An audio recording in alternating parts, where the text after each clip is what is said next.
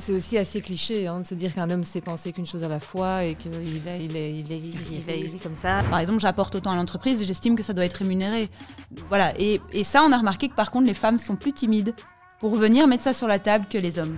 J'ai croisé beaucoup de femmes entrepreneurs. J'ai des fois l'impression qu'elles s'orientaient vers des projets euh, plus petits que ce qu'elles pouvaient faire elles-mêmes. Je ne vois pas vraiment de, constante parce que euh, on a telle ou telle chose entre les jambes, on est plus empathique ou pas.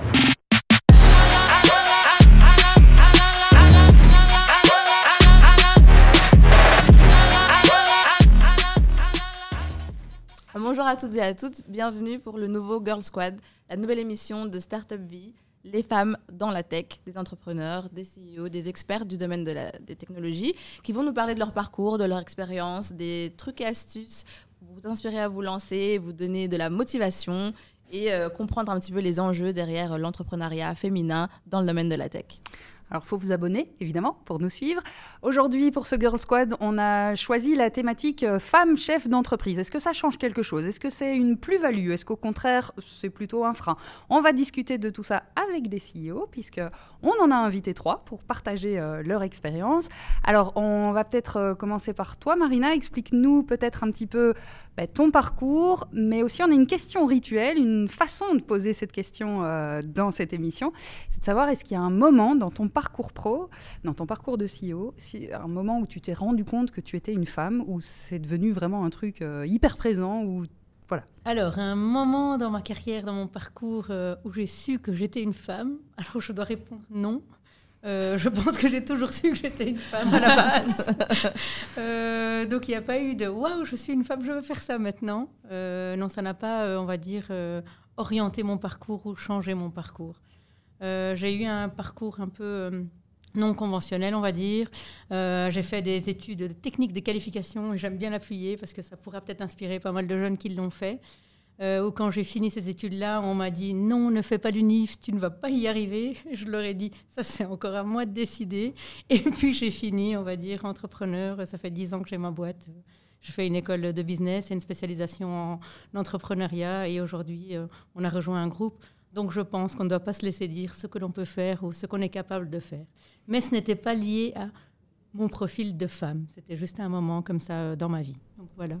Ok, merci, Merci. Marina. Sophie, toi, tu as cofondé Utopix. Euh, Est-ce que toi aussi, dans ton parcours, il y a un moment ou pas où ta condition de femme t'est un peu revenue à la figure?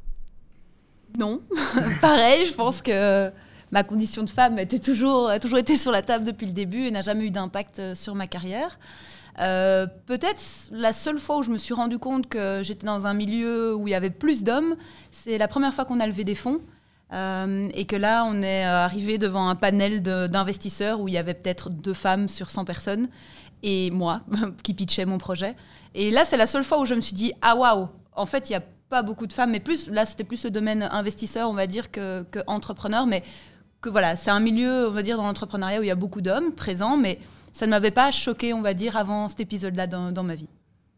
Merci. Et tu nous parles un peu d'Utopix Ouais, bien sûr. Donc, euh, je suis cofondatrice d'Utopix, pas CEO, mais COO, mais ça, voilà, je- comme, comme tu disais, j'ai le C. Euh, donc, euh, Utopix, ça s'est créé sur les bancs de l'université. Euh, projet euh, étudiant euh, qui nous a amené à voilà, être aujourd'hui, avoir fondé la boîte. Sept ans plus tard, peut-être huit maintenant, si, parce qu'on est presque à la fin de l'année. Et c'est une marketplace de photographes et vidéastes professionnels pour n'importe qui qui cherche un professionnel avec qui travailler sur projet en photo et en vidéo. Ok, moi je m'étais arrêtée à l'aspect euh, B2B, mais maintenant le B2C est, est Ouais, présent également. Tout Ah, à super. fait. On a commencé en fait en étant vraiment, comme tu dirais, une agence de service. Mhm. Donc on démarchait des clients et on leur trouvait leurs photographes ou vidéastes parmi notre réseau. Et on a lancé depuis maintenant un an et demi une marketplace, donc n'importe qui, et Ah. Des particuliers aussi, euh, peuvent venir et dire, ben voilà, moi je cherche pour mon mariage ou euh, je suis enceinte, euh, j'aimerais faire une photo de, avant l'accouchement, etc. Ou des entreprises hein, qui, voilà, on cherche à faire des portraits professionnels, on a un événement et ils postent leur projet, nos prestataires postulent et ils discutent. Donc maintenant c'est vraiment une relation qui est totalement autonome entre le client et, et nos prestataires. Charlotte, à toi de te lancer. Alors moi, c'est, euh, ça, m'a fait penser quand tu parlais de, de, de levée de fonds. euh, euh, c'est vrai qu'a priori, je voyais pas de moment où le fait d'être une femme avait été un problème ou, ou ça m'avait sauté dans les yeux, enfin aux yeux plutôt. Mais c'est vrai que pour un de mes projets, parce que j'ai plusieurs casquettes, mais ça, j'y reviendrai. Mais pour un de mes projets, je travaille en, santé sexuelle et on a on a fait plusieurs levées de fonds et c'est vrai que là être une femme face à des hommes euh, pour parler de sexe, ça c'était voilà, je, je me suis dit tiens, est-ce que le résultat, euh, enfin je, je me souviens notamment d'un pitch, je me, je me suis demandé est-ce que le résultat aurait été aussi non, on ne vous suit pas si ça avait été euh, une paire de testicules devant eux, donc voilà, ça c'est une question que j'ai encore. Ben, sinon à part ça, mon parcours il est très long, donc je vais pas voilà, mais j'ai deux casquettes, donc l'une c'est que j'ai deux agences en marketing digital et un centre de formation. Donc euh, je suis plutôt euh, experte euh, en tout ce qui est référencement naturel et tout ça, mais c'est vrai que j'ai une grosse casquette pédagogique où, je donne encore cours. Et au-delà de ça, je bosse en santé sexuelle, donc je, je consulte comme sexothérapeute et j'ai un projet en cours dans le digital autour de la santé sexuelle. Alors, vous voyez qu'on vous a déposé des petits piments près de vous. Alors, euh, ces petits piments, ils servent à épicer la conversation un petit peu. On va vous demander d'écrire dessus euh, un cliché, une situation, euh, une idée toute faite, qu'elle soit vraie ou fausse, liée aux femmes chefs d'entreprise ou femmes dirigeantes en tout cas. Et puis ensuite, on pourra les lire ensemble et débattre sur cette base. À vos piments, go.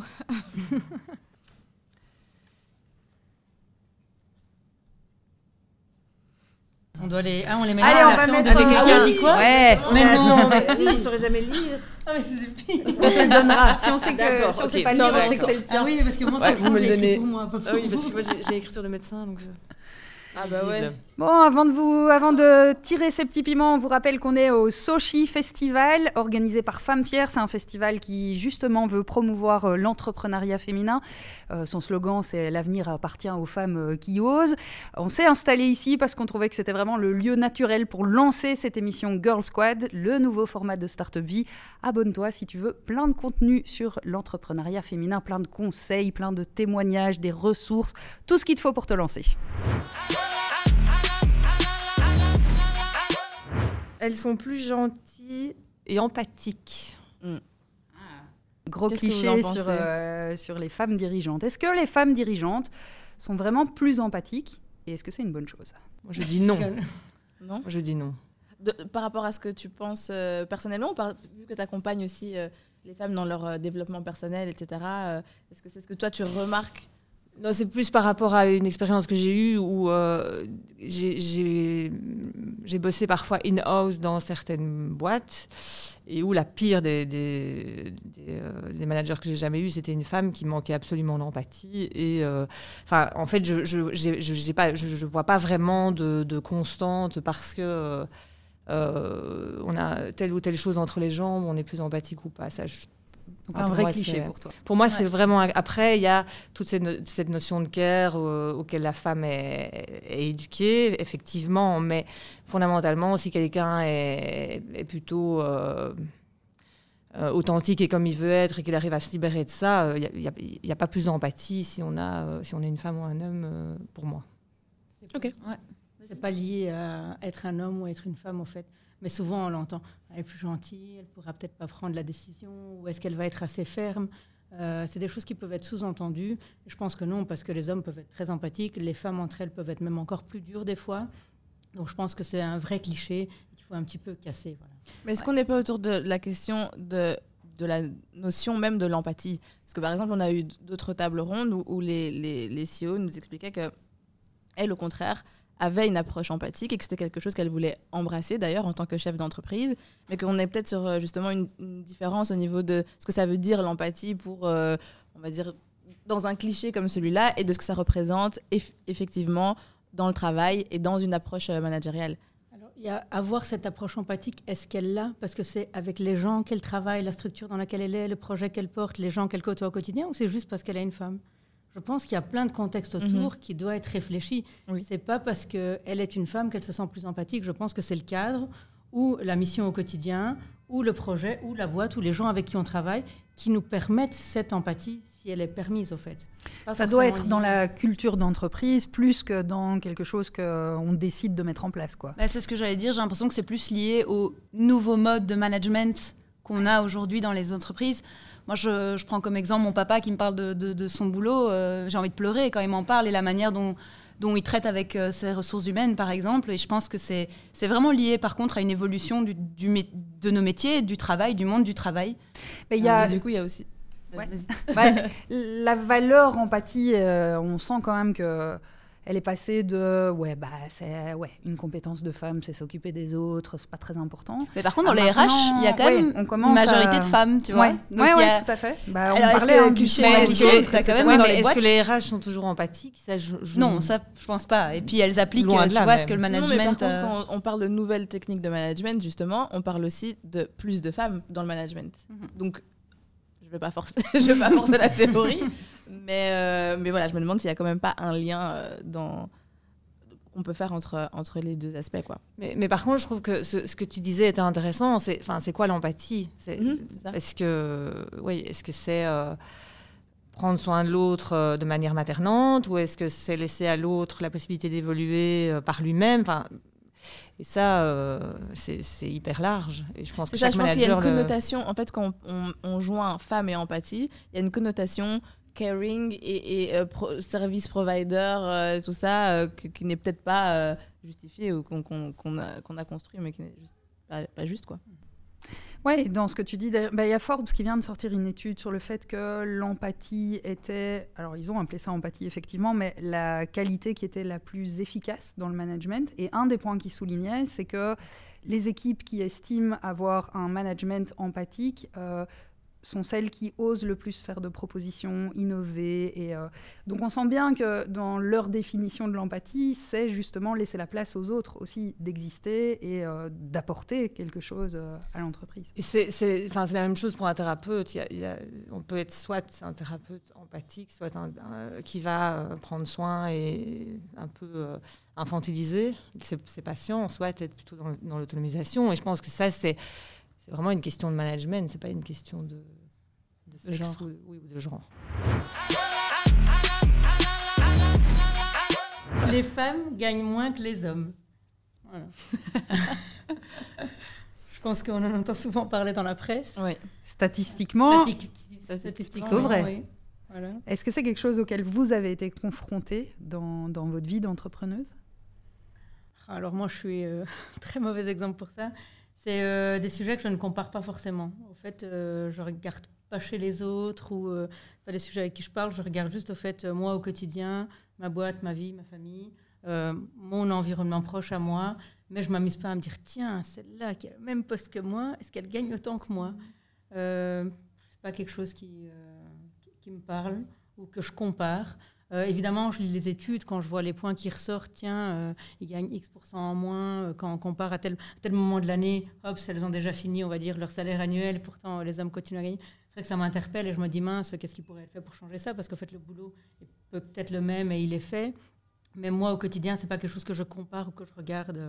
Donc voilà, je me dis qu'il faut pouvoir exprimer les points de vue, il faut pouvoir aller pousser et montrer, au fait, je fais ça, il fait ça Qu'est-ce qu'on peut regarder et Mais que ça, les, ça ne nécessite pas une comparaison, justement Est-ce que ça ne nécessite pas de savoir que tu gagnes moins que, que ton voisin de bureau pour pouvoir aller réclamer euh, cette équité? Euh, Alors, au fait, dans mon cadre, euh, j'ai rarement été employée. Oui, c'est ça. Donc, en fait, c'est peut-être de là que vient ma manière de penser. Moi, j'allais dire, je suis indépendante depuis 10 e ans. Euh, mmh. Je suis indépendante depuis 10 ans. Euh, là, je suis CEO, donc aller comparer mon salaire de CEO avec une autre CEO. Et l'expérience de ton ouais. équipe, peut-être? Non, mais justement, dans ton équipe, en tant que chef d'entreprise, est-ce que c'est quelque chose auquel vous faites, vous faites euh, face ou, ou, auquel vous devez réfléchir? Ou est-ce que c'est quelque chose qui Dans, fait dans la, la détermination des salaires, oui, il faut réfléchir, comparer, mais euh, je n'ai pas mis un critère homme-femme et une croix à cocher. Enfin, malgré qu'elle tombe enceinte et que enfin peut-être bah oui, que malgré qu'il y, y, a un petit piment là-dessus. Il y a un petit piment là-dessus. Il y a du piment. euh, c'est pas malgré en fait, euh, oui mais elle, peut, elle est enceinte c'est pas son cerveau qui est malade enfin, voilà, a priori, ni, ni son ventre, donc, euh, donc voilà.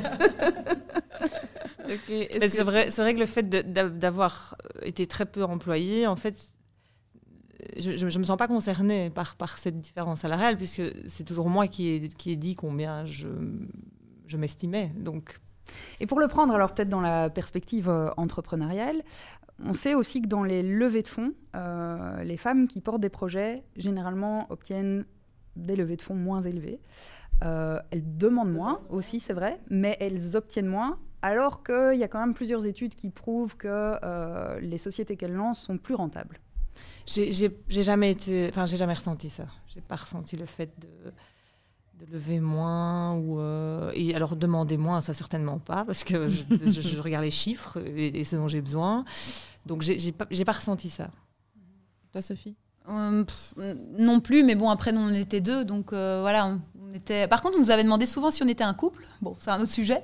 Et que certains investisseurs étaient plutôt refroidis par l'idée d'avoir un couple qui gère une entreprise Bon, voilà, c'est un, détail. Maintenant, euh, je pense que le binôme a bien marché. Et à l'inverse, j'avais beaucoup d'investisseurs qui nous disaient on aime beaucoup que ce soit une énergie, euh, un binôme homme-femme à la tête de, l'entreprise. Donc, pour moi, ça a été plutôt euh, un, ça a été un levier positif. mais on était deux. Donc, voilà, je ne peux pas parler de mon expérience de levée de fonds femme solo. par contre, pour reprendre un peu ce qu'on disait tout à l'heure, enfin mon salaire non plus, j'ai pas, pas cette expérience, mais on est sur un pied d'égalité évidemment avec mon cofondateur. Mais j'ai pu remarquer dans les équipes que, par exemple, c'était quelque chose euh, que je pense avant ne se faisait pas trop. entre collègues, on se disait pas trop son salaire. Nous, dans l'équipe, tout le monde connaissait le salaire de tout le monde et ils en parlaient entre eux. Et c'était évidemment un élément pour pouvoir venir dire ouais, euh, un tel gagne autant. Et ça, c'est quelque chose qu'on a toujours dit. C'est en fait, on base pas sur enfin, c'est plutôt ce que tu vaux, enfin ce que tu vaux, ton travail vaut, et on ne va jamais refuser une augmentation si quelqu'un est frustré, par exemple, de, son salaire. Ça veut dire qu'il s'estime pas reconnu à sa juste valeur, mais on appuie sur des choses qui sont factuelles. Par exemple, j'apporte autant à l'entreprise, j'estime que ça doit être rémunéré. Voilà. Et ça, on a remarqué que par contre, les femmes sont plus timides pour venir mettre ça sur la table que les hommes. Et pourquoi, à ton avis? Euh, chez nous, on a toujours respecté une parité homme-femme dans l'équipe, pas parce que euh, parce qu'on avait décidé que ça devait être comme ça, plutôt parce que ça s'est fait naturellement. On avait des rôles dans l'entreprise où on avait plus facilement des, femmes pour les postes, donc c'était plutôt justement ce qui était gestion de clients, organisation plus carrée, euh, et dans les commerciaux par exemple, on avait plus des, hommes. bon, est-ce que c'est cliché? Je sais pas, mais en tout cas, voilà, on a eu des femmes aussi dans, en CLSA. On n'a pas eu que des hommes, mais en tout cas, ça s'est fait comme ça. Et donc, je pense que c'était juste des profils des personnalités où euh, les hommes bah, étaient plus euh, voilà euh, j'ai fait ça du coup est-ce qu'on peut en discuter où les femmes étaient plus ah j'attends mon, j'attends mon évaluation et peut-être je vais oser en parler et donc voilà. Et ça c'est quelque chose avec Maxime on s'était dit ok ben en fait on veut pas on veut que ce, on va mettre plus souvent des évaluations pour que ce soit plus, facilement amené sur la table aussi et que la personne ne soit pas frustrée pendant un an de se dire ou, ou six mois de se dire ah, je vais attendre mon évaluation parce que j'ose pas et, je suis frustrée pendant ce temps-là. Et, ça, c'est pas ce qu'on a envie, c'est que, la personne se sente bien dans son travail et reconnue à sa juste valeur. Donc euh, voilà. C'était en place. Euh, ouais. Mhm. Plus de feedback. Mhm. C'est le cadre de travail qui va permettre la confiance et qui va permettre à la femme ou à l'homme d'aller demander quelque chose ou de l'exprimer en fait. Mhm. Tout à fait. Ne peuvent pas avoir d'enfants. C'est toi Les femmes chefs d'entreprise ne peuvent pas avoir d'enfants. En fait, je, vais le dire pourquoi je l'ai écrit. Donc, j'ai fait il y a quelques années une petite présentation euh, devant un groupe d'étudiants qui devait être euh, ouais, en première bac. Et donc, euh, je fais un petit peu, j'explique le planète, j'explique ce que je fais, mon parcours, mes études. Et puis, à la fin, on peut poser des petites questions. Et il y a euh, une jeune euh, demoiselle qui me demande, oui, mais est-ce que vous avez des enfants? Est-ce que vous y avez réfléchi? Est-ce que ça va bloquer votre parcours? Moi, je me suis pris ça en pleine gueule, il faut le dire. Je dis, mais comment est-ce qu'elle peut me poser cette question? C'était, je crois, il y a trois ans, trois, quatre ans. Je dis, mais on est en quelle année? Il ne faut pas s'arrêter à ce cliché-là. Et je lui ai dit, euh, bah oui, j'ai des enfants, oui, je m'organise, oui, je vis, oui, j'ai ma boîte, oui, je suis indépendante depuis dix ans. Donc oui, c'est possible. Je dis pas que c'est facile, mais c'est tout à fait possible. Et au fait, j'étais un peu choquée qu'elle pose la question comme ça, en se disant vraiment que pour elle, si j'ai pris ce parcours-là, ça veut dire que je dois faire ce choix-là de ne pas en avoir. Et donc, je me suis dit, bah, de nouveau, est-ce que c'est ce qui se passe à domicile? Est-ce que c'est ce qui se véhicule au fait dans les amis? Euh, Si c'est ton choix, ok, assume-le, mais pas que ce soit une condition de l'un ou l'autre. Euh, vraiment. Et donc, c'était l'une des premières questions de l'audience. Et donc, ça a enchaîné sur plein de, de questions de jeunes filles. Oui, mais comment on s'organise? Est-ce que c'est plus dur? Est-ce que les gens en face, ils vont juger? Qu'est-ce qu'on doit répondre?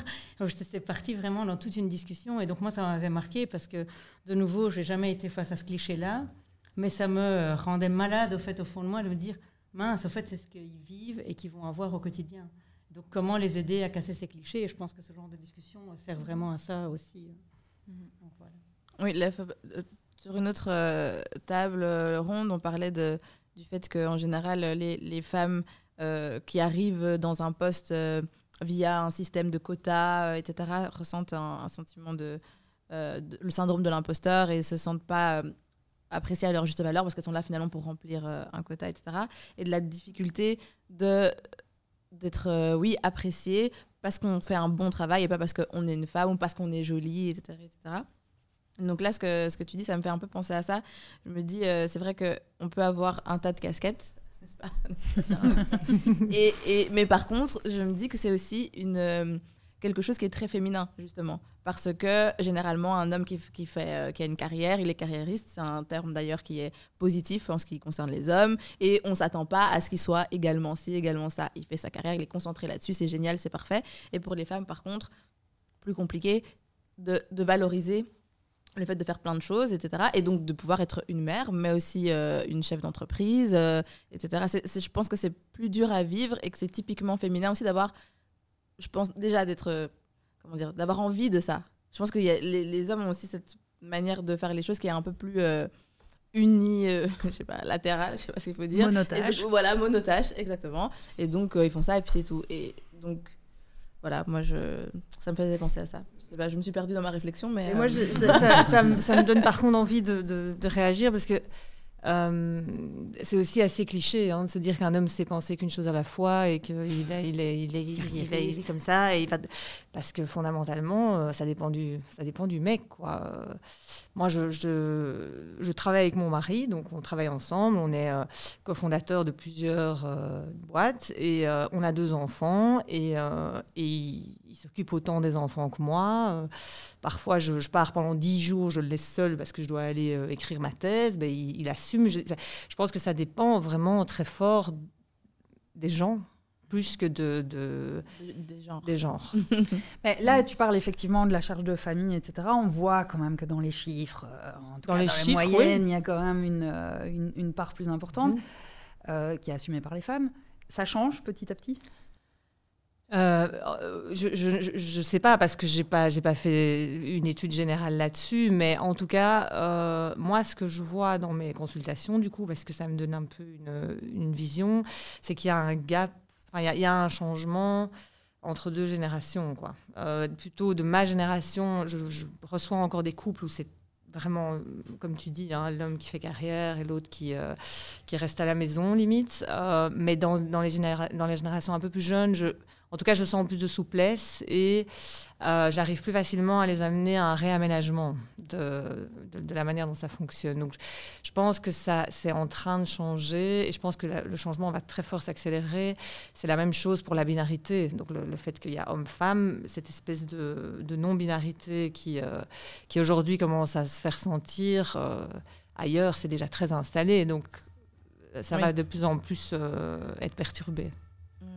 Bon, après, pour apporter une précision, je ne pense pas que les hommes soient monotages. Je pense que, je pense que c'est. Et en plus, c'est assez euh, pratique aussi de, de, de, le penser et de l'imposer comme méthode de fonctionnement.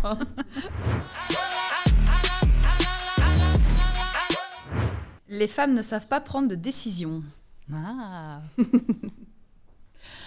Euh. des, décisions, des décisions, vous devez en prendre tout le temps, comme chef d'entreprise, comme dirigeante.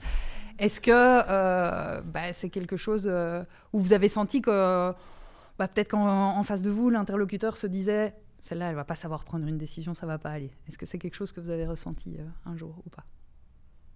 Jamais. Ben, moi, non, moi, non, plus. mais trio, après, positif au fait. Non, non, mais je pense que de nouveau, c'est un, un, cliché parce que c'est typiquement lié à un type de personnalité. C'est pas lié, euh, c'est pas lié au, sexe, quoi. Mm. Je veux dire, euh, clairement, par exemple, moi, dans ma dynamique avec mon, mon cofondateur, Euh, il a ce côté très, euh, je te demande ton avis, mais je pense que ça c'est bien, t'es d'accord ou pas Et moi, je suis plus, on peut encore en discuter. Je suis plus, voilà, il est plus tranchant que moi, mais c'est une dynamique qui fonctionne, par exemple. Mais c'est typiquement un trait de personnalité.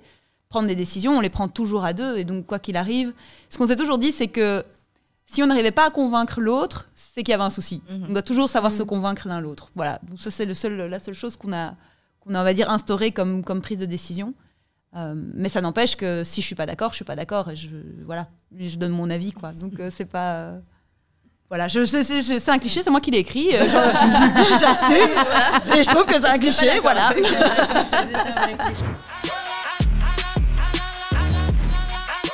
Les femmes doivent choisir entre la vie de famille et la carrière. Non, non, on l'a abordé. déjà abordé. Mais effectivement, on l'a déjà abordé, mais ça se voit quand même dans les chiffres. hein. Donc, dans les femmes qui lancent euh, des entreprises et qui arrêtent, euh, il y en a toute une proportion qui euh, arrêtent pas parce que la boîte ne fonctionne pas, mais parce qu'elles n'arrivent pas à trouver cette clé de conciliation vie privée, euh, vie, euh, vie pro. Est-ce qu'il y a des choses qu'on peut mettre en place pour que ça puisse être plus facilement conciliable, au-delà de- du, du- du fonctionnement du couple quoi? C'est un peu la base, j'allais dire. Oui, mais euh, aussi trouver des, des- des ressources externes, quoi. Euh, avoir des gens euh, qui, qui- qui peuvent prendre le relais. Donc, typiquement, dans nos frais mensuels, nous, il y a quelqu'un qui euh, prend en charge les enfants quelques jours par semaine après l'école. Sinon, sinon c'est pas possible. Donc, c'est nous, on prévoit vraiment ça dans le budget, en se disant, ok, ça, c'est parce que sinon, ça, ça fonctionne pas. Et donc, il y a ça. Euh, à part ça. euh, la laisser à la garderie, euh, lâcher un peu. Enfin, euh, bah, j'allais dire, je suis pas concernée vu que je suis pas maman et que voilà, le- la question est pas sur la table. Mais je pense que c'est quelque chose qu'il faut dès le départ mais se mettre en tant que, que- que chef d'entreprise, c'est essayer de pas se rendre indispensable. euh, sur il y a plein de choses hein, qu'on peut déléguer et je pense que c'est un truc que les dirigeants ont du mal à prendre à déléguer et nous c'est un truc qu'on a essayé de mettre en place très tôt en disant ok tout ce qu'on fait il faut qu'on puisse Bon, il y a des choses pour lesquelles voilà, on sera obligé d'être là toujours, mais euh, voilà, apprendre à déléguer. Moi, par exemple, ça m'a permis de faire un, un voyage récemment. euh, parce qu'à un moment, j'ai dit, mais en fait, c'est jamais le bon moment de partir. Donc là, j'ai envie de le faire. Bah, je vais faire, mettre les choses en place pour avoir le temps de voyager. Donc voilà, c'est se forcer, c'est se donner les moyens d'y arriver. Je pense que, comme tu dis, bah, ça doit être dans un budget, ça doit être euh, dans le fait de pouvoir déléguer certaines tâches et de se dire, OK, je peux partir, je peux le faire. Et voilà. Mais je- ne suis pas maman, donc j'ai pas- j'ai juste parlé d'un voyage. C'est pas le même, euh, pas la même chose. Ah, ça, ça dure un peu moins longtemps. Ouais, c'est un peu moins long. Euh, moi, j'ai fait pendant tout un moment aussi du coaching et de l'accompagnement. Alors, ce que j'ai l'impression, c'est que j'ai croisé beaucoup de femmes entrepreneurs. Alors, je ne sais pas si c'est dû à leur moment de vie ou à certains choix, mais j'ai des fois l'impression qu'elles s'orientaient vers des projets euh, plus petits que ce qu'elles pouvaient faire elles-mêmes, mais donc qui, sur le long terme, allaient être plus difficiles à être viables pour un, un couple ou une famille. Donc, je ne sais pas si c'est peut-être des fois dans le choix du projet à la base de se dire, vu que j'aurai pas beaucoup de temps, vu que je pourrais pas faire ça, je vais faire ça. Et donc, en fait, c'est déjà restreint. Et donc, en fait, à un moment, on doit juste arriver à la conclusion, en fait, c'est pas rentable, donc je dois arrêter. Donc, est-ce que des fois, c'est pas le choix à la base de se dire, allez, euh, même s'il y a les enfants, même si je suis une femme, même s'il y a la famille, même si on est en couple, je vais voir un tout petit peu plus haut Voir grand. et de se dire, euh, on trouvera un moyen de s'organiser, mais là, je, je sais que je peux le faire, je sais que je peux y arriver. Et peut-être que ça, ça tiendra plus sur le long terme, parce que dans la statistique euh, des femmes qui arrêtent leur projet, j'aimerais bien savoir, au fait, la catégorie ou le secteur, pour voir un petit peu, est-ce que dans tous les secteurs, le, le pourcentage est le même? Je suis pas sûre. Non, non. Donc voilà. Et donc c'est là que c'est intéressant de peut-être aller pousser les femmes ou euh, pas les femmes et de se dire choisissez bien le secteur dans lequel vous démarrez de voir juste un tout petit peu plus haut et puis après vous vous organisez. Mais pas déjà de le choisir en fonction de tout, tout ce qu'il y a autour ou de choisir le secteur dans lequel on veut aller en fonction de ce qu'on a et de se dire ça ce sera suffisant pour moi et puis je teste jusque là et puis j'avance ou pas. Bah, je, Voilà. voilà, je pense qu'on revient à quelque chose, parce qu'on en a parlé juste Ah avant, oui. mais de l'éducation, le rôle de l'éducation dans tout ça, ou euh, voilà, de déconstruire des clichés sur le fait que bah, très jeune, c'est vrai que même, enfin en tout cas, je, voilà, ma maman, elle était là, mais il faut faire un, un travail où tu gagnes bien ta vie, comme ça tu seras tranquille, si tu veux, le jour où tu vas avoir des enfants. Et je pense pas à ça quand j'ai j'ai 16 ans et qu'on me demande ce que je veux faire de ma vie, mais je veux dire, c'est des clichés qui nous ont poursuivis, je pense, toute notre vie. Et je pense que ça doit être déconstruit dès le départ, de pouvoir dire des solutions, on en trouvera et fais ce que tu as envie de faire entreprendre ou, ou faire un autre métier. Voilà. Quelque Marina, chose tu parles de, de secteur. Euh, est-ce que, moi, ça me fait penser à une question voilà, plus, plus générale. Est-ce qu'il y a des secteurs où les femmes sont plus légitimes à entreprendre ou en tout cas jugées plus légitimes, par exemple, par les investisseurs? Alors là, je ne voudrais pas donner un secteur parce que ce serait peut-être cliché. Euh, je ne saurais pas en sortir un comme ça, mais c'est juste que je pense que de temps en temps, il faut se faire confiance. Et euh, je peux parler de moi-même parce que de temps en temps, on a tous des doutes et on n'est mm. pas parfaite, et, euh, comme tout le monde. Mais se faire confiance, même au démarrage, et pas au fait euh, se mettre un step en dessous de la confiance juste parce qu'on a une femme. De déjà penser à tout ce qui va venir. Il faut arrêter. Au fait, il faut se mettre au même niveau et se dire je peux le faire juste en regardant ce qu'on est capable de faire et pas à cause de notre genre. Arrêter avec les pensées limitantes. Quoi. Mhm. c'est quand même plus simple à dire faire. je, suis peut-être pas un bon exemple à suivre. Hein, j'ai mis longtemps, mais en fait, c'est aussi avec le temps, avec les rencontres, avec les challenges, avec les réussites où tu te dis maintenant c'est bon, quoi. Allez, euh, avance, vas-y, fais-le. Euh. C'était euh, tout à l'heure, on en discutait. Bah, des fois, on prend plus de temps que d'autres pour agir ou réfléchir parce que on pense à plein de choses autour. Mais je pense qu'à un moment, il faut y aller, il faut foncer et pas se limiter. Et encore plus pour les jeunes générations, je pense. Par contre, je trouve que ça, ça, dénote aussi un, autre cliché qui court encore très fort, c'est que quand on est une femme, on ne se réalise que quand on, quand on fait des enfants. C'est-à-dire que c'est cette espèce de frein de se dire mais non, je ne vais pas me lancer, ou parce que bon, on pense peut-être avoir un enfant. C'est c'est en fait on peut faire autre chose de sa vie que, que, des enfants quand on est une femme. Il y a tellement de jeunes femmes accomplies qui n'ont pas d'enfants. Il y a tellement de mamans qui, qui, qui, malheureusement regrettent parce que c'est un choix de vie. Euh, Sujet tabou, ça. Hein. Oui. on, aime les sujets on peut en faire un. Mais c'est oui, c'est il faut. Je trouve ça important d'éduquer au fait que c'est c'est il euh, n'y a, a, pas que ça et que c'est c'est pas si merveilleux que ça quoi. Voilà aussi un peu une question de modèle, non? On a un peu souvent tendance, même dans les modèles très euh, femme chef d'entreprise, etc. Enfin voilà, super réussite professionnelle. Et elle a trois enfants. Comme si euh, ouais, c'était en fait ça va avoir quoi, un frein ou un, alors que pas, on n'est pas sur le même. En plus sur le même temps quoi. Oui, c'est vrai que si, si on parle d'un chef d'entreprise, a priori, on ne fait pas son, son... Allez, enfin, toute sa généalogie, mais si c'est une femme, on va bien préciser qu'elle a des enfants, oui et qu'elle sait faire les deux. Oui. ah, c'est vrai. sont nuls en digital. Ah, est-ce que les femmes sont vraiment nulles en digital On vient d'avoir Qui a dit ça trois moi, en, intelligence artificielle, etc. Euh, donc euh, voilà. Mais est-ce que vraiment les femmes ne s'en sortent pas avec le digital? Non, pas du tout. Non, euh, c'est en fait c'est un, un, cliché qui court, mais nous dans notre zone de formation, on a plus de femmes inscrites. Donc on est en général à 70 à 80% de femmes qui s'inscrivent et elles sont plus douées que, que, en général que leur. Enfin bon, ça c'est hyper, c'est une généralité, mais moi, je ne le ressens pas du tout, euh, et, mais elle-même arrive parfois avec cette, cette, euh, cette, crainte de se dire oui, bon, je suis une nana, euh, et, et, en fait, pas du tout. Je pense que ce n'est pas, pas vrai.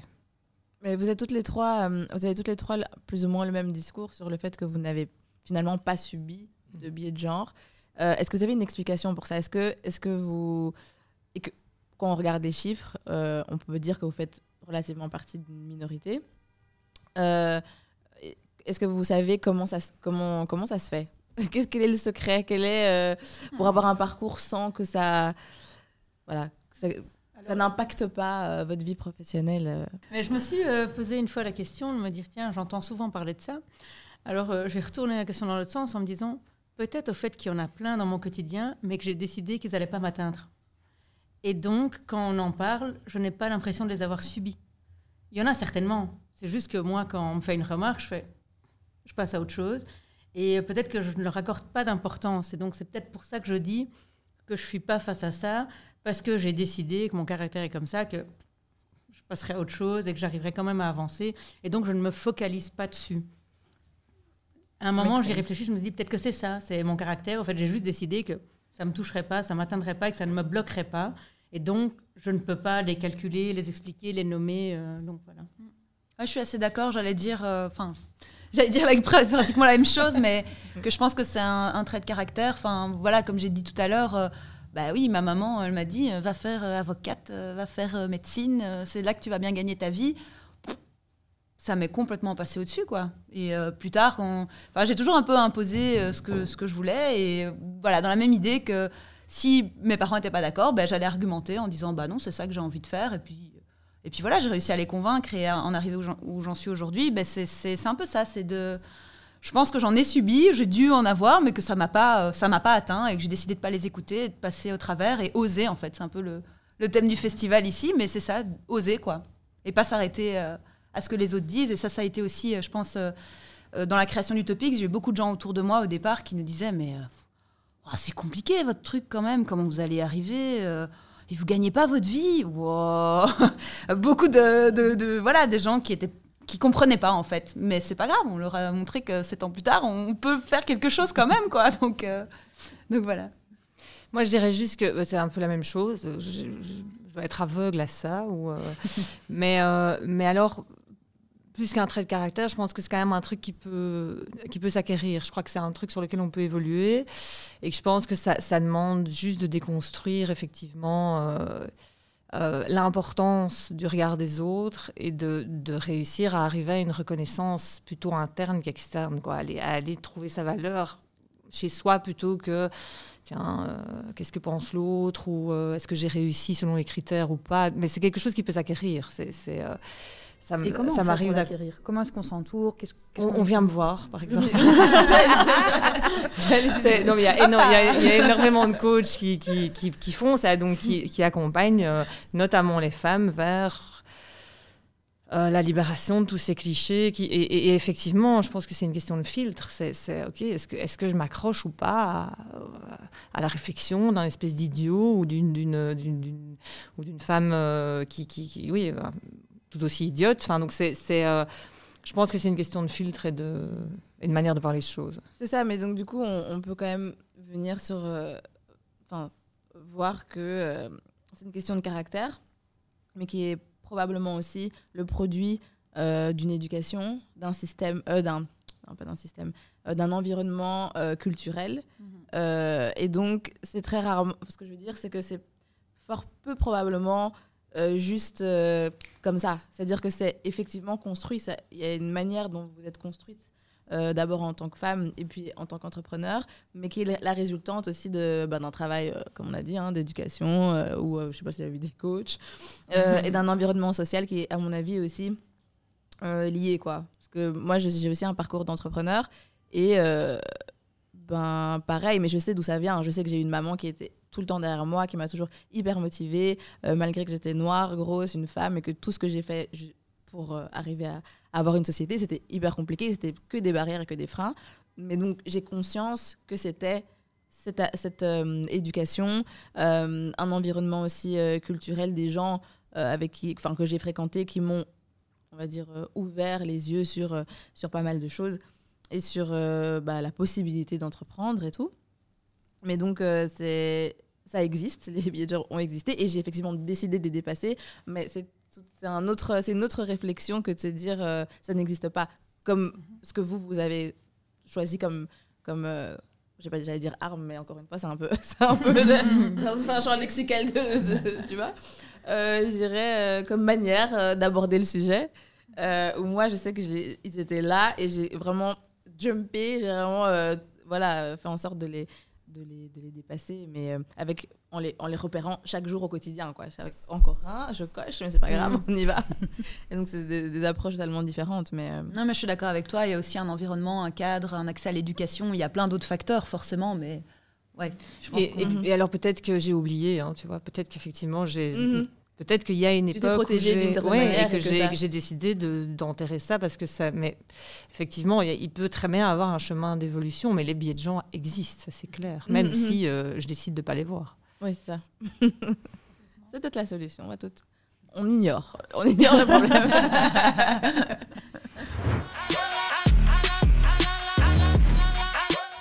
les femmes sont plus. Les femmes sont plus dans un management, un management doux. C'est ça. Hmm. Bah, Mais vous avez quelque chose à ajouter sur la question que chef d'entreprise, est-ce que vous estimez avoir un management doux? Non. Vous-même? Non, moi je suis pas une, je suis pas une manager. Euh, douce. Et en fait, euh, j'ai décidé de ne travailler qu'avec des freelances parce que le management euh, au jour le jour avec des employés, c'est pas quelque chose qui est fait pour moi. Je, travaille beaucoup mieux avec des gens qui sont dans une dynamique euh, d'autonomie complète. et donc, j'ai fait l'expérience d'engager beaucoup de gens et ça ne me convenait pas. Parce que, oui, je, je dois avoir un management plus masculin et donc euh, ça c'était oui pas... même tes patients tu veux plus les voir tu leur donnes les outils en ligne. Ça c'est différent c'est vraiment deux casquettes très différentes. Non ça c'est et puis bon eux ils me payent à la séance enfin c'est eux qui me payent tu vois donc ça ça, va. mais, euh, donc c'est donc moi euh, non j'ai pas un management doux du tout. Bah, moi, il faut, que, il faut demander à l'équipe alors. Parce que le, le dire soi-même, c'est de nouveau un peu cliché. Qu'est-ce que management doux Comment est-ce qu'on le définit? On fait un petit cadre ici autour de la table et on dit que ça veut dire dire bonjour le matin, fixer une petite réunion. Qu'est-ce qu'un management doux Si on le définit, peut-être que je peux y répondre, ou alors il faut demander à l'équipe de se dire euh, est-ce que Marina a un management doux Selon leur définition. on va leur envoyer un petit sondage. Prochain sondage. Est-ce que, tu trouves que tu as un management empathique? De nouveau, de, nouveau euh, c'est ça. Euh, on a un cadre de confiance dans l'équipe, on a une manière de travailler, on a une transparence dans l'équipe, euh, un certain mode de travail avec nos outils, notre manière de faire. Meeting début de semaine, fin de semaine, one-to-one par mois, regarder ce qui va, ce qui ne va pas, en avance, objectif. Est-ce que c'est un management doux et empathique? C'est quelque chose qu'on a construit dans la boîte pour qu'on avance tous ensemble vers le même objectif, la même mission, la même vision, qui est portée par moi, mais pas que. Si eux ne la portent pas non plus, on va nulle part. Donc c'est juste leur transmettre peut-être euh, toute mon énergie et mon envie et cette vision, mais c'est eux qui doivent la concrétiser au quotidien. Moi, toute seule, il n'y a pas de boîte. Donc, euh, je ne sais pas si c'est de la douceur ou, si c'est juste euh, l'efficacité. Le, le, projet leur parle autant qu'à moi et qu'on sait tous dans quel bateau on est et dans quelle direction on va. Je ne sais pas si la douceur a quelque chose à voir là-dedans. La discussion, le cadre de travail, la confiance, la mise en avant des compétences de chacun, le rôle de chacun, peut-être. Est-ce que c'est fait avec douceur ou pas bah, Je pense qu'on y revient, mais c'est justement un nouveau type de management où voilà, on est beaucoup plus centré sur la personne, sur le feedback, sur... Euh, voilà, c'est très différent d'avant, je veux dire. Mais ça permet d'être efficace. Voilà. efficace. Ah oui, plus rentable. C'est quand même, euh, en restant, ouais, comme on dit souvent, dans une logique bassement productiviste, si tes équipes euh, ont la place pour s'exprimer, ont la place pour innover, proposer des choses, euh, ont euh, la place pour avoir du feedback, etc. S'épanouir dans la Elles s'épanouissent et a priori elles travaillent mieux, quoi. Et je pense que c'est sans doute en ça aussi que le management est en train de changer, parce qu'on commence doucement à se rendre compte que la ligne hiérarchique comme ça, très, voilà, très directe et... et je trouve que le Covid a eu un gros impact aussi énorme sur plein de gens qui se sont rendus compte que leur travail euh, n'avait aucun sens en fait, ne leur apportait aucun, aucun sens, n'avait pas de développement personnel. Et il y a eu vraiment un choc, je trouve, euh, post-Covid euh, qui s'est senti très fort. mais voilà, c'est tout dans la lignée de, de, de, ce qu'on est en train de dire. Je parlais avec une copine, elle m'a dit, je sais plus, elle me parlait de ses difficultés au travail et tout. Je dis, ah, et donc c'est ton supérieur qui t'a dit ça? Elle me dit, ça n'existe plus. On n'utilise plus le terme supérieur. ça fait depuis Covid qu'on dit ça. Désolée. Ah Pardon.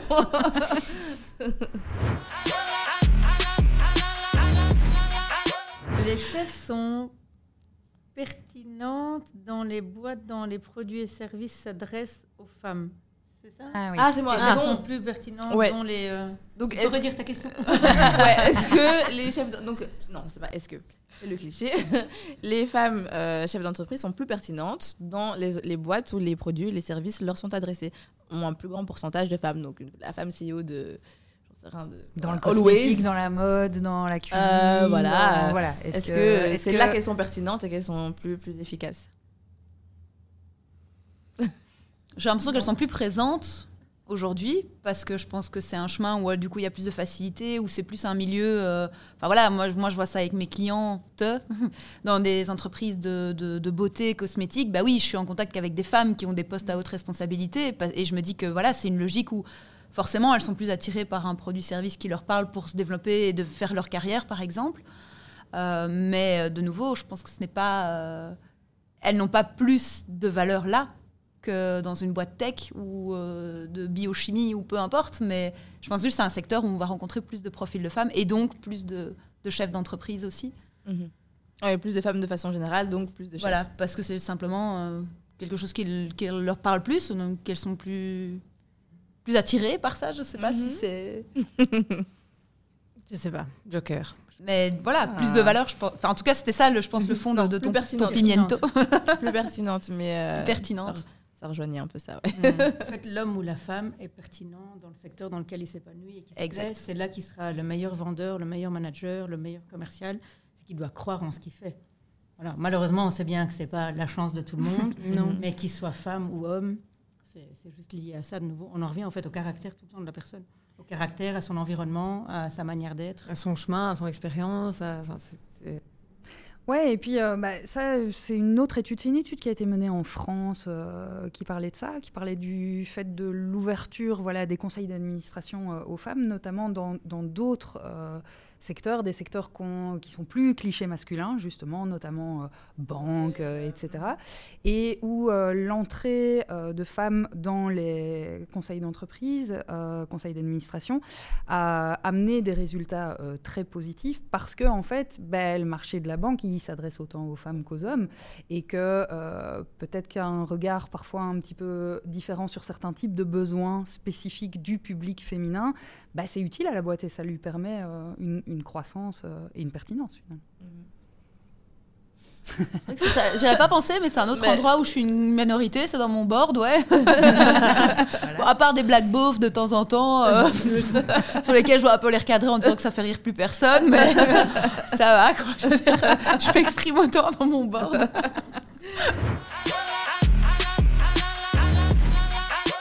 Les femmes sont trop émotionnelles pour diriger l'équipe. Euh, On est resté dans les gros clichés. Ouais, hein, c'est on vraiment, c'est euh, très. euh, Est-ce qu'une femme est plus émotionnelle qu'un homme? Je ne sais pas. Je ne crois pas.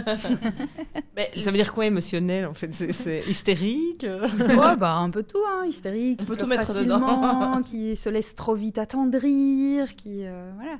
De nouveau, ça rejoint le tout premier piment, je crois. C'était Mhm. euh, Empathie, de dire que douceur, voilà, empathie, c'est vraiment des traits de personnalité. Mais par contre, je pense que tout le monde n'est pas fait pour être leader, ça c'est sûr. Mhm.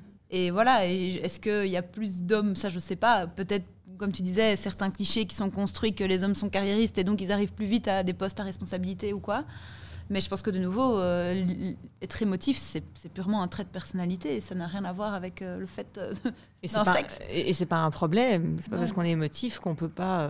Mais peut-être qu'on qu'on retrouvera pas quelqu'un de trop émotif à un poste à haute responsabilité. Homme ou femme. hein. Oui, homme ou femme, Oui, de mais- nouveau, Femme. c'est pas. Oui, mais je, je, ne- je ne sais pas ce que ça veut dire trop émotif en fait. Moi, Oui, je- je- Est-ce que, bah, qui se laisse euh, guider Non, Est-ce qu'il y a du trop dans l'émotif Est-ce qu'il n'y a pas de la place aussi à l'émotion en entreprise finalement?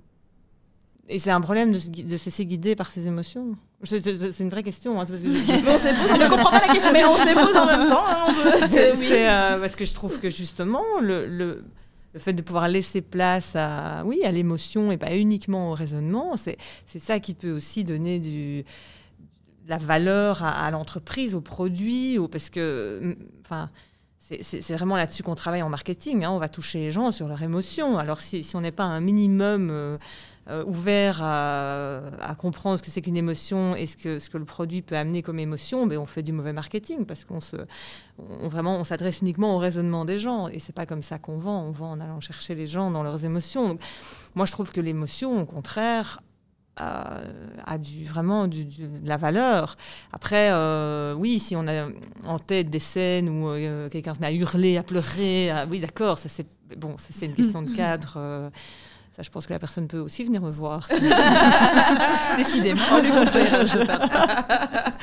Mais voilà, moi je trouve que euh, non, Euh, personne n'est trop émotionnel pour être, euh, pour être euh, chef d'entreprise, surtout que on peut être émotionnel, plus émotionnel ou moins émotionnel selon les contextes. Mhm. je sais pas. Ça me paraît être une Ça bonne conclusion, de faire de la place à l'émotion et de l'utiliser à sa juste valeur. Ça me paraît pas mal. Ben, voilà, pour, pour conclure cet épisode de Girl Squad, on a envie aussi de pouvoir proposer euh, des, des solutions, des, des ressources à toutes celles qui auraient envie de se lancer euh, dans la grande aventure euh, de l'entrepreneuriat. Est-ce que vous avez une ressource que vous avez envie de partager avec nous? Ça peut être un livre, ça peut être un podcast, ça peut être un réseau, ça peut voilà, être tout ce, que, tout ce qui vous vient en tête, qui a pu peut-être vous, vous aider dans votre parcours. Hmm. Il faut citer un livre, c'est ça? Oh non Non, Moi, j'ai- une ressource, quelle qu'elle importe. Bah, moi, ce qui m'a beaucoup aidé euh, personnellement, c'est d'avoir, euh, dès le début, rejoint euh, un. On a participé à Nestup, qui était un incubateur de start-up. Euh, et je pense que ça m'a beaucoup aidé dès le départ à, en tout cas, placer le, le focus étape par étape sur ce que, enfin, sur quoi on se concentre maintenant, parce qu'on a un peu envie de partir dans tous les Dans les sens quand on sens. a envie de, quand on entreprend, ou en tout cas moi quand j'ai commencé, j'avais aucune expérience, je savais pas trop ce que je faisais, hein, qu'on se le dise. Et donc euh, d'avoir participé à un incubateur de start-up, de rencontrer d'autres entrepreneurs, c'est vraiment ce qui m'a enrichi le plus au départ. Donc euh, bah, comme première ressource, je dirais d'aller vers les autres, du coup, d'aller à la rencontre d'autres personnes, d'autres entrepreneurs, euh, de coachs, parce qu'il y a beaucoup, du coup, dans, dans les incubateurs, c'est se développer un réseau de coachs, de voilà. Et c'est moi, c'est vraiment ce qui m'a aidé au départ euh, à me lancer, à comprendre que bah, je suis pas seule, je suis pas folle, euh, et, qu'il y a plein de choses, plein de personnes hyper inspirantes aussi euh, autour de moi. Euh, et je pense qu'aujourd'hui, plus que jamais, il y a plein, plein, plein d'incubateurs, de, réseaux. euh, et ça ne demande pas euh, spécialement de devoir payer des, des de, pour rejoindre ces réseaux. Il y a plein de choses gratuites qui se font. Donc euh, voilà, moi, c'est vraiment le conseil que je donnerais, c'est d'aller à la rencontre des autres et oser, puisqu'on revient sur le thème, mais oser aborder les autres, poser des questions et, et- et se lancer comme ça. quoi. Ça revient beaucoup, ça, hein le réseau. euh, Ouais, Ça ouais, fait ouais. énormément. Au départ, quand tu connais personne, bah, c'est la, enfin voilà, c'est primordial, c'est la base, ouais. Ne pas rester seul. en fait. Pas rester Ne pas seul. rester ouais. seul. Euh, moi, dans l'autre cadre, donc il y a le réseau des coachs et tout ça, mais par exemple les coworking aussi, pour ne pas travailler tout seul. Donc moi, euh, j'ai géré un espace de coworking pendant huit ans, et c'est là qu'on voit toute la dynamique d'entraide qui peut se créer entre entrepreneurs, entre chefs d'entreprise, hommes ou femmes, de se dire qu'il y a tous les gens qui se posent les mêmes questions, il y a ce cadre qui est là, ça nous donne euh, un réseau autre, on n'est pas tout seul, on va travailler dans un environnement stimulant, et ça, ça aide vraiment à booster sa motivation et son projet. En fait, on peut le remettre en question tous les jours avec un avis différent, et ça permet toujours euh, d'aller de l'avant. Alors moi, je dirais que une des ressources ce serait le, par exemple le Google Digital Atelier, donc parce que c'est un, donc c'est un, un- une initiative de Google qui permet de s'initier au, marketing digital et au digital, euh, et c'est totalement gratuit. En tout cas, je dirais de, dès le départ, euh, quel que soit le projet, euh, même si c'est des des, des, des langes euh, réutilisables ou, euh, ou du poivre ou j'en sais rien, euh, intégrer toute la dimension digitale. Et donc voir comment est-ce que le digital peut supporter ça et donc se former à ça. Parce que on a l'impression que le digital c'est hyper compliqué et qu'il faut un expert et que ça va coûter très cher mais en fait dans 99% des cas il y a vraiment moyen de déjà faire beaucoup par soi-même. Il y a plein d'outils qui existent surtout quand on se lance. Et donc je dirais euh, dès le départ aller ouais. Intégrer ça et, et- et profiter de toutes les initiatives gratuites qui existent parce qu'il y en a plein. La gratuité. Il y a du gratuit. Tout n'est pas payant. Ah, je dis ça, mais euh, On va On a- Ouais, on a euh, une petite tradition. exactement aux femmes euh, entrepreneurs qu'on connaît. Et donc, euh, ou, ou simplement des femmes inspirantes. Donc, on va vous demander de citer le nom de, des personnes qui vous inspirent ou des personnes qu'on pourrait inviter ici.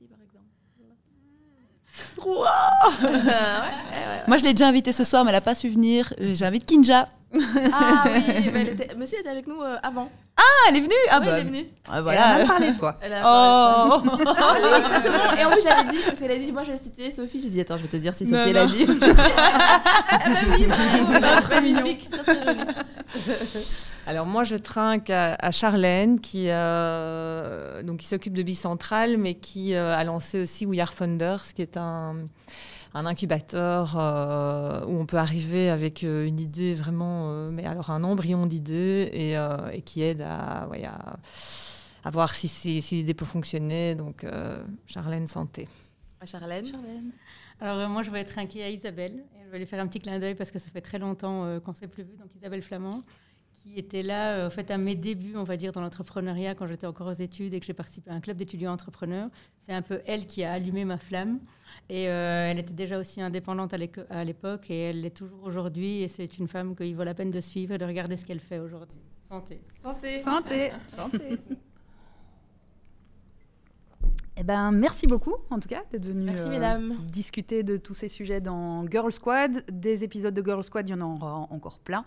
On sera plus ici au Sochi Festival, mais vous inquiétez pas, on vous prépare un petit studio parfait. Abonnez-nous pour continuer à, à suivre et à avoir euh, des idées, des ressources, euh, de l'inspiration et surtout à vous lancer dans l'aventure de l'entrepreneuriat. Osez. à bientôt. Au revoir. Merci.